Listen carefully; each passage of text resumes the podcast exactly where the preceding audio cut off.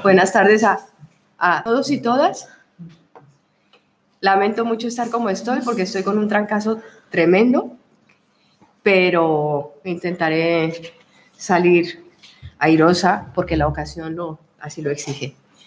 Bueno, pues para mí es un honor y un privilegio presentar este libro de Elvira, que es amiga mía desde hace 30 años. Está mal que diga cuánto hace que somos amigas porque eso revela un poco la edad de las dos, pero eso significa que en todos estos años yo he podido eh, vivir de cerca en la medida en que ella ha compartido conmigo sus inquietudes, sus búsquedas, eh, sus hallazgos. Este no tanto porque fue una sorpresa para mí, yo sabía que ella estaba detrás, pero fue muy bonito, por ejemplo, eh, estar, vivir de cerca el libro que es el testimonio sobre la vida de su padre, una vida sencilla en una época difícil, que es un conmovedor testimonio de, donde ella da voz al padre para que le hable de la infancia y de aquellos dolorosos años de, la guerra, de la posguerra y luego el exilio que ella compartió porque Elvira, para los que no lo saben, aunque aquí todos lo saben,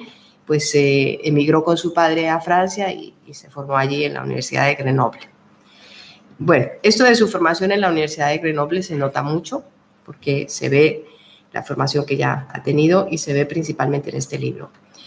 Este libro eh, es muy emotivo. En, el prólogo me, ha conmovido muchísimo, me ha impresionado muchísimo, porque impresiona la verdad profunda que hay ahí. Y la verdad profunda del hallazgo, pero también la verdad profunda de lo que motiva la búsqueda. Entonces, luego el tema eh, de este libro, fundamentalmente, es, un apelativo, abuelo, te llevo a casa. Es la búsqueda del abuelo, la búsqueda de, de un abuelo que fue fusilado durante la guerra civil en el año 39, pero del que no se sabe nada. Entonces hay como una necesidad que durante muchos años la está empujando, la está empujando a averiguar qué fue lo que pasó, dónde finalmente fue fusilado y en qué lugar reposan sus restos, que es algo como muy legítimo de muchas personas en este país, en este entorno donde estamos con la bandera republicana por la que murieron tantas personas y entre ellos parte de la familia de Elvira que fue sacrificada o dio la vida por, un ideal que era el ideal de la república. Eh, es muy emocionante cuando ella después de muchísimos años va al archivo militar a buscar la documentación y finalmente en ese registro histórico militar encuentra ese documento que no fue fácil hallar y que además pues no todo el mundo tiene la suerte de encontrar esa documentación, pero ella tuvo esa suerte y bueno, ¿qué hacer? No, no solamente saber que su padre fue fusilado y que sus restos reposan quizás en una fosa común, sino que ¿qué hago yo con esta verdad? Dice, yo sé que esta foto que corresponde a mi padre que estuvo destinado a Marruecos y que luego finalmente fue fusilado, pero yo qué hago con esto? Necesitaba hacer algo más que es conjurar, digamos, eso que, que, está ahí presente en el ser, que es la necesidad de averiguar sobre los propios orígenes, ¿sí? para completar parte de la identidad. Y, y, construir de alguna manera ese universo familiar que, es, que fue roto por la guerra civil. Entonces, eh, eh, ¿qué, qué, qué recurso puede encontrar? Eh, Elvira como, narradora, porque al fin y al cabo esto es una narración, y ella encuentra un recurso que es eh, el, eh, darle voz al abuelo, pero darle voz al abuelo, a la historia a través del abuelo, y la nieta que a su vez intercambia opiniones con el abuelo y le cuenta pues cuánto han cambiado las cosas a la luz del presente para hacer como una especie de comparación. Pero no es solamente eso, este libro es un libro muy, muy, muy riguroso. Es un libro resultado de una investigación muy, muy, muy eh, impresionante. Tiene 188 referencias. Es decir, ella ha tenido que revisar prácticamente toda la historia de España desde las primeras décadas del siglo hasta el presente. Es decir, desde esa huelga de, 1800, de 1909 cuando las familias protestaron porque sus hijos iban a morir a Marruecos. Vosotros sabéis, conocen la historia de España, que después de la derrota del 98, el sueño imperial de España se rompe porque pierde Cuba y entonces inicia una segunda aventura imperial en Marruecos, tal vez en un momento de crisis para levantar la moral eh, en esa aventura militar y se lleva a gran parte de la juventud, sobre todo de la gente de más escasos, de, de, recursos más bajos, porque muchos pagaban para que sus hijos no fueran a prestar el servicio militar en Marruecos. Entonces, ¿qué es lo que pasa y qué es lo que Elvira descubre? Elvira descubre que hay dos historias. Está la historia desde los, de, que de los vencidos que la vivieron aquí, pero también está la historia de la, de, la aventura colonial en Marruecos, que es una aventura fallida, dolorosa y triste, que conecta mucho con la historia española, porque vosotros sabéis, y no os voy a contar el libro, que parte de ese, de, ese destacamento militar, mm, Franco se lo trajo para empezar eh, esa, esa asolada por todos los pueblos de Extremadura, Extremadura hasta llegar, eh, bueno, a Andalucía, eh, mm, acabando con la población, devastándola, asesinándola, torturándola, para acabar pues con el último reducto de lo que había sembrado la República. Entonces, eh, esta historia, ¿cómo se tiene que resolver? Se tiene que resolver de alguna manera bajo un artilugio que es como el de la ficción, porque alguien tiene que contar la historia. Y entonces, por un lado está el diálogo entre el abuelo y la, y la nieta, y por otro lado está el diálogo de dos amigas, una de ellas que está que no lo sabe, porque como el silencio fue lo que se impuso, que no sabe, pero eh, que su abuelo fue un militar de los, de los militares, fue un militar destinado a Marruecos, responsable quizás de muchísimas eh, eh, masacres, quizás, ¿no? Y la, y la, nieta, mm, en ese, en ese diálogo de buscar también su pasado, no, es, no, no corresponde a los vencidos, pero sí hay una zona muy oscura.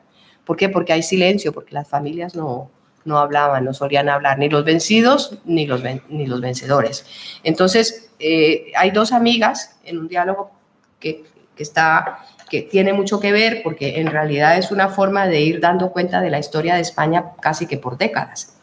Inspirada también en, en Carmen Martín Gaite, por ejemplo, los usos amorosos de la posguerra, o haciendo pues toda una revisión histórica de todo lo que fue. Y entonces el libro para mí está muy bien armado, está muy bien logrado eh, y creo que lo importante de este libro es eh, que en un conjunto te comprime lo que es la historia de España, pero a partir de eso que Miguel de Unamuno llamaba eh, la intrahistoria de las vidas de las personas, de lo cotidiano, es decir, va de lo personal, familiar y cotidiano a los grandes acontecimientos de la historia. Y entonces eso Elvira lo maneja muy bien y, y entonces da cuenta de, de, la vida de la época, de los usos, de las costumbres, del tratamiento que recibió la mujer después de que las mujeres en la, en la guerra, eh, durante la República, habían alcanzado muchas esferas de libertad eh, y mucha autonomía.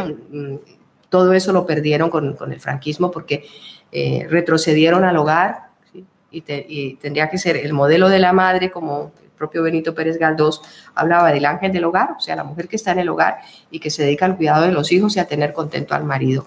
Pues el retroceso en España fue brutal en cuanto a esos aspectos del papel de la mujer y el lugar que ocupaba dentro de la familia. Y a Elvira no se le escapa ninguno de estos detalles. Elvira da cuenta absolutamente de todo esto y es, es una lección de historia muy bonita y quizás lo que yo más eh, admiro, y se lo he dicho ya a ella, es eh, la autenticidad de su libro. Porque no lo ha escrito por, por darse a sí misma, no, no, no ha sido una actitud como de proyección personal o narcisista, sino que ha surgido de una necesidad íntima de saber, de llegar a la verdad y de explicarla, y de explicarla desde el punto de vista de la historia. Eh, y de explicarla desde el punto de la historia a partir de los documentos, pero también desde las reflexiones a lo mejor eh, sociológicas de, quienes se han ocupado de, este periodo. Entonces, eh, yo quisiera, Elvira, que nos contaras cómo es, cómo ha sido, digamos, la, no solamente mm, hay algo en el escritor que es la parte secreta de su propia de cómo va armando, de cómo va montando el libro, que nos contaras un poco cómo llegaste a darle la forma a este libro. ¿Cómo conseguiste esa forma tan compacta eh, y con qué, frente a qué dificultades te enfrentaste? Ya, sí, es lo que quería preguntarte para qué. Vale. Entonces, eh, bueno, antes de nada quiero agradeceros que, que hayáis venido y que os intereséis por, por este libro. Mm, quiero hacer una presentación corta para que sea amena y, entretenida. Y antes de nada voy a insistir sobre el hecho de que yo hablo de mi libro, porque aunque se, la presenta, se lo presenta como una novela, no es una novela está compuesto de varios, varios estilos, digamos, que es eh, sobre todo autoficción, es eh, relatos, historias y es también eh, un poco de didáctica a través de los diálogos, como enseñando pues lo que ha pasado. Yo, mi intención principal, bueno, este libro en realidad nace de este libro, ¿no? Este fue el primero esto, como bien ha dicho Consuelo, es, em, digamos, eh, la adaptación de las memorias de mi padre, en las que hablaba de su padre, de, la vida, de la guerra, de su propia vida, de la clandestinidad, etc. Pero em, digamos que como conocimiento me resultó un poco exiguo, me, carente de muchas cosas. Necesitaba más información porque esto no me daba muchas. Entonces, esa fue eh, la primera intención de completar eh, lo que yo ya sabía de, la familia. Mi primer intento fue el de presentar este libro de una forma bastante objetiva y luego me di cuenta de que si lo presentaba de forma objetiva, pues no iba a tener la fuerza que yo sentí al, escribirlo, al, al, investigarlo y al plasmarlo, digamos, ¿no? Entonces, em, en realidad, eh, al hacerlo, yo comprendí que eh, la intención de esto era buscar una identidad. Porque cuando terminó la guerra civil en España pasó algo que a mí me parece que fue bastante grave. Y es que a una parte de la población, a la que fueran los vencidos, claro, se les, se les obligó al silencio. Pero no solo al silencio, sino al olvido con este olvido se perdió la identidad. Fueron personas que se quedaron sin identidad, no eran nadie y necesitaban rehacer su identidad. Era como si hubieran nacido de nuevo, era, fue un segundo nacimiento y ese nacimiento tuvo lugar en 1939, el fin de la guerra. Todas, todas aquellas personas que anteriormente habían sido alguien, habían pertenecido a una familia, habían tenido una tradición familiar, etcétera, la perdieron completamente. Y eso les imposibilitó para transmitir todos esos conocimientos, todas esas tradiciones y toda esa identidad familiar. Y yo creo que esto es lo importante, eh, lo más importante que yo eh, me, fui comprendiendo que era lo que quería hacer con este libro. Porque al principio pensaba que quizá era solo transmitir lo que, los acontecimientos históricos que puede vivir una persona a lo largo de su vida. Pero esos acontecimientos históricos no era una persona cualquiera, era la familia, era mi familia. Entonces era como reconstruir esa tradición familiar, esa identidad familiar. Porque mm, pienso o casi estoy segura que en muchas familias ha ocurrido lo mismo. Y es que como um, se estigmatizó a todos aquellos que perdieron la guerra, pues de la misma forma se quedaron sin identidad. Y estoy segura o, pienso que um, durante muchos años, tanto hijos, nietos, uh, han sentido que les faltaba algo en sus vidas, algo al decir quién soy y que no sabían exactamente qué era y pienso que esto es lo que ha pasado con este libro. como bien ha dicho Consuelo, eh, este libro está formado bueno, por la introducción y por dos diálogos que no tienen relación el uno con el otro. Son diálogos completamente diferentes. Diferentes. En, la, introducción es una, la introducción es una forma de dar conclusión o de poner al día la vida de, la narradora, en, realidad, y de explicar las consecuencias que eh, piensa que ha tenido en su vida personal todos los acontecimientos que vivió, que en realidad ya estaban, estaban lejos de la, de la guerra, pero que eran como una consecuencia de la guerra. Hay historias, por ejemplo, hay una historia que a mí me, conmueve mucho, que es la historia de Marcos. Todos los nombres son ficticios porque he preferido no poner los nombres reales. Entonces, aquí tenemos la historia de Marcos que a mí me conmueve mucho, que es la historia de un maestro que, cuyo primer destino fue en, en Santander. Era, un hijo de, era hijo de pastor, y como había sufrido la poliomielitis en la infancia, pues al estar cojo no hubiera podido ganarse la vida ni de pastor ni de campesino, de agricultor. Entonces su padre, que sí que era pastor, hizo muchos sacrificios para que su hijo pudiera estudiar y para que pudiera ganarse la vida. Entonces estudió magisterio para ser maestro y, eh, como ya he dicho, su primer destino fue en Santander.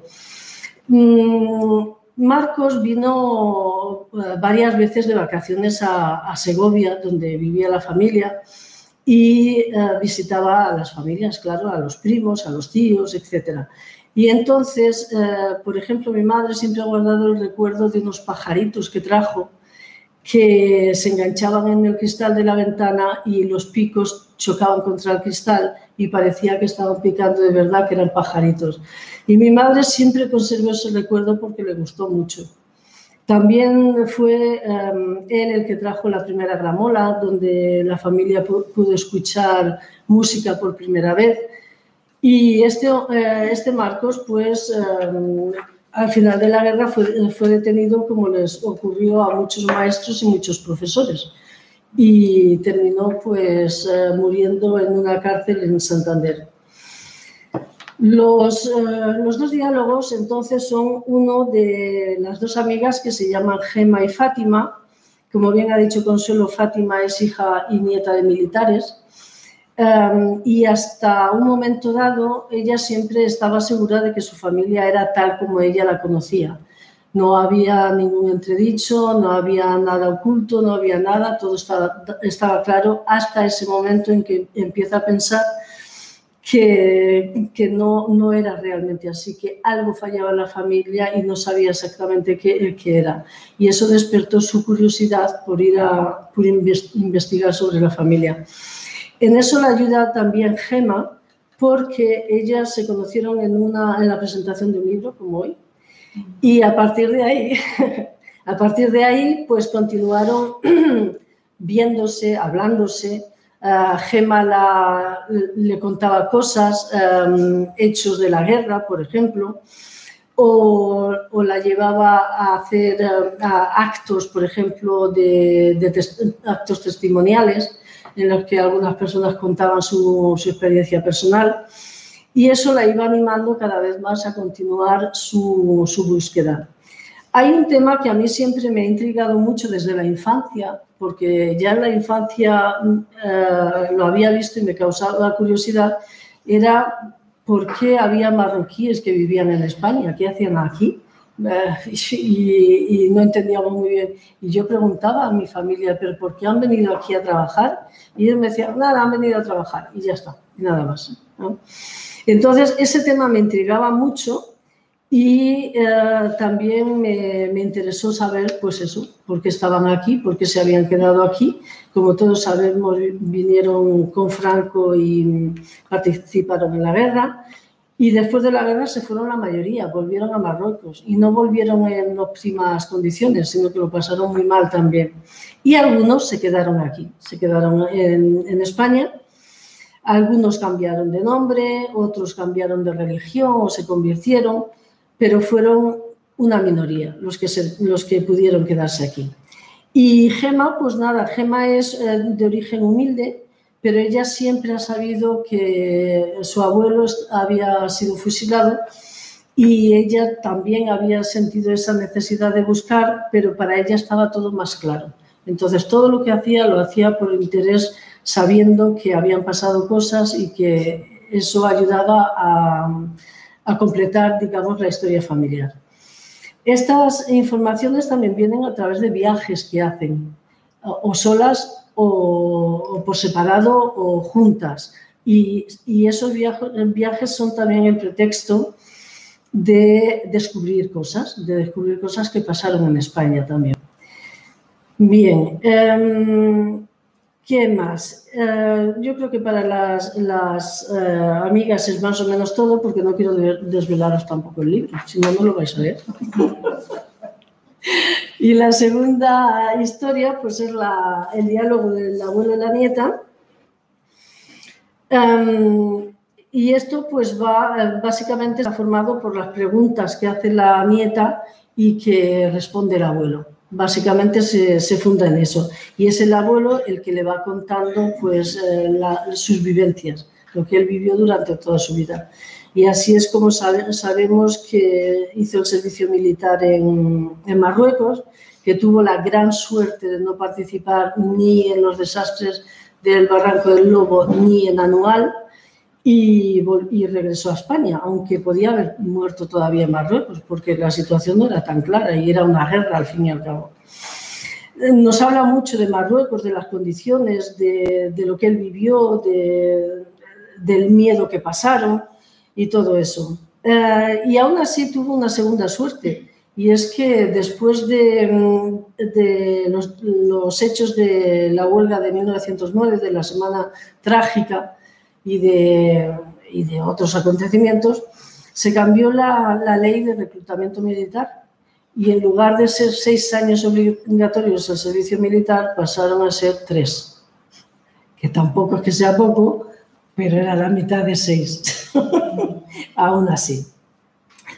Bueno, entonces, eh, como por suerte pudo regresar a España, Em, pues eh, fue a visitar a sus padres, claro, pero él traía la intención de volver a Marruecos como medio de subsistencia. Por suerte sus padres consiguieron convencerle, se quedó aquí y qué oficio, qué profesión iba a tomar si no había nada para la gente que no tenía ninguna formación, pues pastor como su padre. Y eh, estuvo trabajando en la transhumancia. A través de la transhumancia nos habla de los lugares por los que pasó porque era la cañada real eh, segoviana, entonces desde Segovia, pasando por Madrid hasta Extremadura y los lugares por los que pasaba. Mm, a él le gustaba mucho, por ejemplo, Carabanchel. En Carabanchel estuvo trabajando con unos frailes que em, en un momento dado le pidieron que se fueran con ellos, que se fuera con ellos porque se fueron a Granada, pero él no aceptó. Todo lo, que es en circunstancias personales, historia personal del abuelo es inventado, porque yo no tengo esa información, pero siguiendo los datos y lo que iba descubriendo, pues pienso que había posibilidades de que fuera así. Estando en Carabanchel, entonces aprovecha todos los momentos eh, que puede, o por encargos o por lo que fuera, para venir a Madrid, porque al fin y al cabo Carabanchel y Madrid tampoco estaban tan lejos. Y al venir a Madrid, pues frecuenta la Casa del Pueblo, la Casa de la Cultura del Partido Socialista, y, em, allí es donde va a aprovechar para informarse de muchas cosas, para aprender, porque aunque él mm, no tuvo la ocasión de ir mucho tiempo a la escuela en la infancia, más bien casi nada, pues siempre eh, mantuvo el interés por aprender. Y em, bueno, eh, no, no, es muy descabellado que aprendiera muchas cosas, porque el mismo Pablo Iglesias, al que él admiraba muchísimo, era de una familia muy humilde. Y en esas condiciones, en ese origen, tampoco parecía que tuviera muchas oportunidades para formarse, para estudiar, etc. Y en cambio lo consiguió y creó el Partido Socialista, creó eh, la UGT, eh, creó el periódico El Socialista, se relacionó con las figuras importantes del socialismo europeo. Entonces, ¿por qué no este otro hombre que era pastor no tendría la ocasión de aprender cosas también? También vemos un poco en el transcurso de la vida cómo, cómo, pasó la Primera Guerra Mundial, aunque él nos dice que la clase humilde tampoco tampoco es que participara mucho en lo que pasaba, porque no tenía mucho que hacer, tenía que trabajar, sobrevivir y no mucho más. En cambio, sí que fue una ocasión de enriquecimiento para muchos empresarios, propietarios, terratenientes, que produjeron y sobreprodujeron para la guerra. Eh, encarecieron los productos, mientras que los sueldos eh, o los salarios no, no, aumentaban para nada. Y por el contrario, se benefició la inflación al final de la guerra, porque con tanta producción, pues sobraron cosas. Em, eran, eh, con esta situación después de la guerra y creció la, mm, como decir, la reivindicación, la violencia, mucha violencia, Em, y em, eh, bueno, la CNT que creció también eh, de forma muy desarrollada. Todo esto se le intentó poner término a través de un golpe de Estado favorecido pues también por las oligarquías, los propietarios, los empresarios, etc. ¿Y quién realizó este golpe de Estado? Pues Primo de Rivera. Y entonces, eh, bueno, pues tuvo apoyos al principio, menos al final, y es en la segunda parte de esta dictadura de Primo de Rivera cuando nacen varios hijos del abuelo también. Entonces cuenta anécdotas como que el, segundo, no, el tercero, pues era bastante débil, comía muy poquito, ah, prácticamente le, tenían una cabra para que él pudiera beber leche, porque la leche de cabra era muy buena y las discusiones con su hermano mayor, porque el, el, que era débil, pues pensaba que, bueno, todo era para él y todo lo mejor para él y los demás daba igual. Entonces, eh, muchas discusiones entre los hermanos. Avanzando con esto, pues como ya se le iban, eh, Primo Rivera iba perdiendo los, los apoyos, en el 30, 1930 ya no le queda más remedio que dimitir y eh, es cuando en el 31, eh, bueno, después de la dictadura hubo un, un, año más o menos de algo que jocosamente se llamaba la dicta blanda, que duró un año y punto. Y en el 31 ya fueron las, las elecciones en las, que, en las que ganó la República. Y en el 32 es cuando el abuelo se desplaza del pueblo de Sepúlveda de Orejana hasta Chozas de la Sierra, que es el actual Soto del Real. Entonces él nos cuenta cómo era Soto del Real, ah, cómo era Chozas, que era un pueblo muy pequeñito, con muchos propietarios, con muchas fincas, con, ganado y extremadamente eh, conservador los caciques seguían actuando libremente, aunque se iban maquillando para que no pudieran decirlo que era un sistema caciquil, pero bueno, se iban un poco adaptando para seguir siendo siempre los mismos y haciendo las mismas cosas. Entonces, eh, a partir de ese momento ya el abuelo no, no, tiene que ir a la transhumancia, se queda viviendo fijo en el pueblo y se dedica a la agricultura y la agricultura la hace en el sistema de mediero, es decir, que cultiva la tierra de un propietario y en el momento de la cosecha la dividen la mitad para el, el mediero y la mitad para el propietario. Y eso fue su forma de vida en, en el pueblo.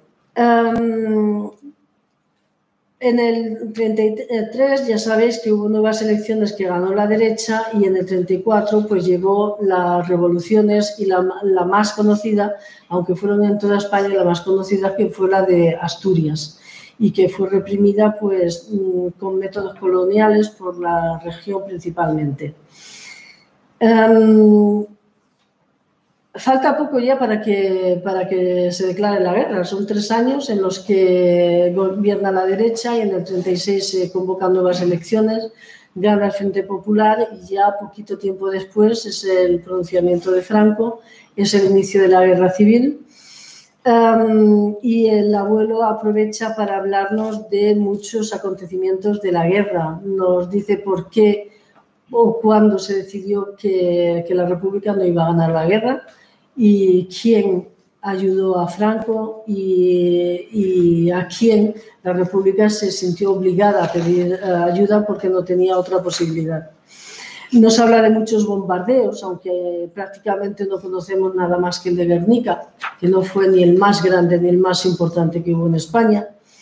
Eh, nos habla de, muchas masacres que se hicieron en Andalucía, en, eh, Extremadura, en, en Málaga y, bueno, pues eh, no hay mucho más, porque después de esto se llega al final de la guerra. Y, aquí sí que no, no, he querido detenerme mucho en los detalles escabrosos de la represión, de la tortura, etcétera, etcétera, porque me parece que ya todos lo conocemos bastante y tampoco es necesario llegar a un cierto morbo de las desgracias. En lo que sí me, detengo es en la situación de las mujeres, eso sí, en la, en la posguerra para las mujeres.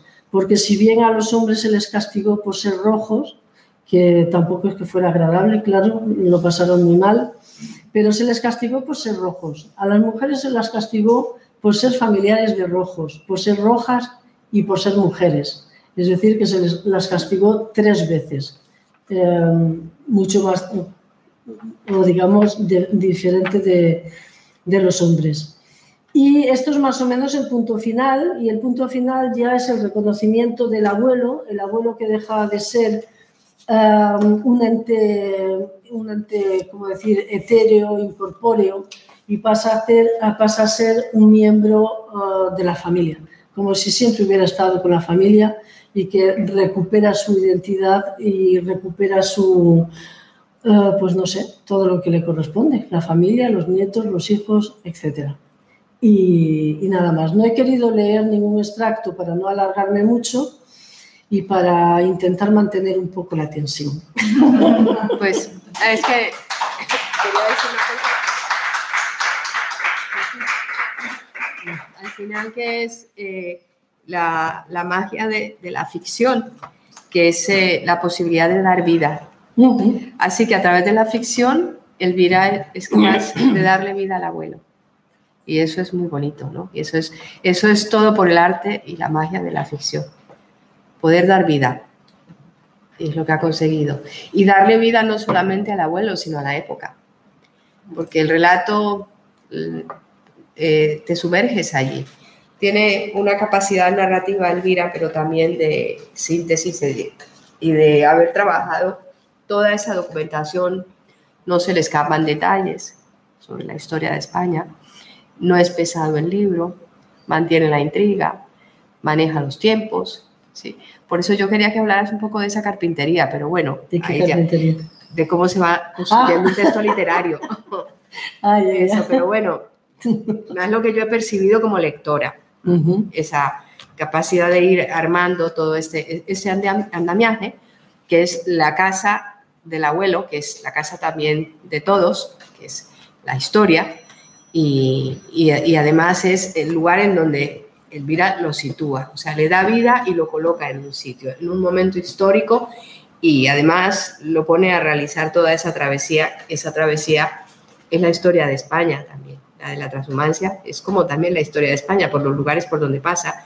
Y luego esa otra travesía que emprende Franco cuando empieza a ir pueblo por pueblo, desde Extremadura hasta Andalucía, acabando eh, con, pues con todo lo que quedaba de, la República, ¿no?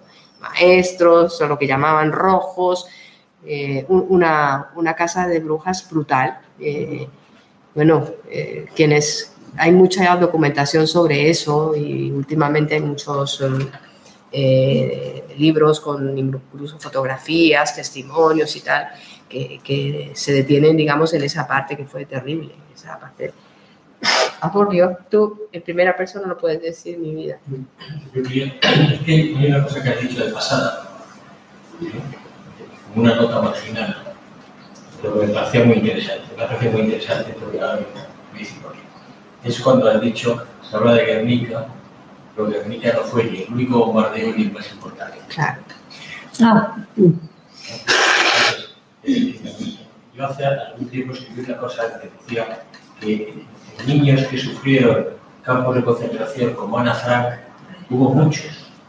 Y nos acordamos de Ana Frank simplemente porque existe el diario. Ujú. Si a todo suyo o no, eso está en discusión como esa. Pero el otro día, eh, hace unos días, Consuelo me regalaba un libro.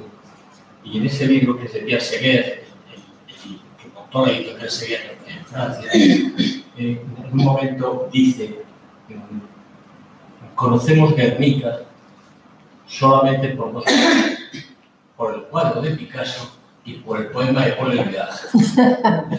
Si no, si no hubiera, no hubiera habido cuadro al que se le atribuye, que además no se llama Guernica, eh, se le atribuye, se relaciona con Guernica, y si no hubiera el poema de Eluard, no nos acordaríamos de Guernica. Entonces, por eso son importantes estos libros, porque los actos, los hechos se olvidan. y lo que queda es el libro, la escritura, aquello a lo que se puede acudir tiempo más tarde, cuando ya los hechos se han olvidado o se podrían haber olvidado. Por eso yo te felicito por ello. No, muchas gracias. Enhorabuena, No- Elvira. No sé si Enhorabuena. queréis puntualizar o preguntar algo más. Bueno, yo quería hacer dos preguntas. Ujú.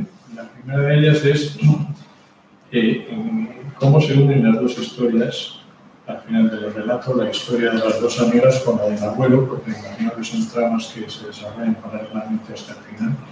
Y la segunda, la portada. Eh, ¿Qué relación tiene eh, la portada con el título que pretende significar? Eh, es un castillo, supongo que eh, eh, forma parte de la identidad de la tierra donde vivió el abuelo. Ujú. La primera se me ha olvidado cuál era. ¿Cómo convergen las dos Ah, sí. historias que se desarrollan paralelamente una? En realidad no convergen, no convergen porque son dos, dos historias diferentes. Eh, lo que puede tener de común es que es la misma época y es que narra am, hechos que más o menos son contemporáneos también.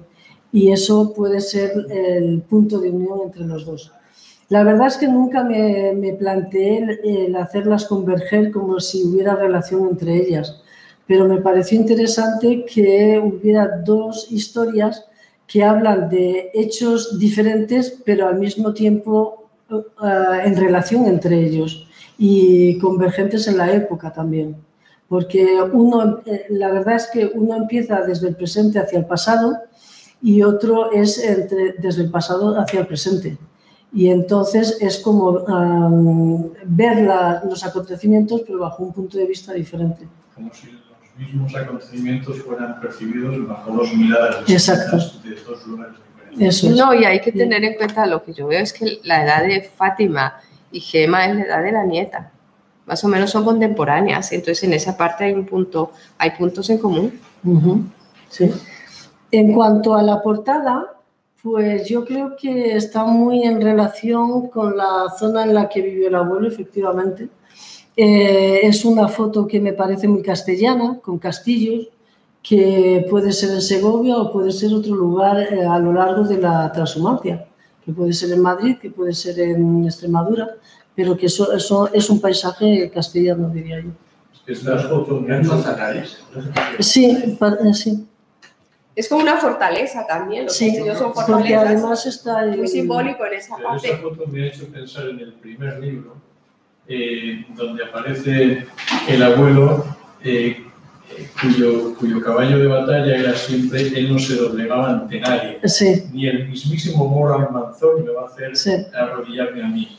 Y entonces en el segundo libro, el castillo, eh, por un lado caracteriza el lugar donde a él le tocó vivir y por otro lado es como el momento anímico de un corazón que no se doblega ante nada. sí, efectivamente, eso he olvidado decirlo, pero en el libro sí que lo digo, que él habla de ese carácter sepulvedano, más que de castellano, sepulvedano, que es eh, una tierra fronteriza en la que siempre hubo guerras y en la, en la que se repobló para resistir a los árabes y donde se creó ese carácter de a los sepulvedanos no, se le- no les doblegó ni al manzor.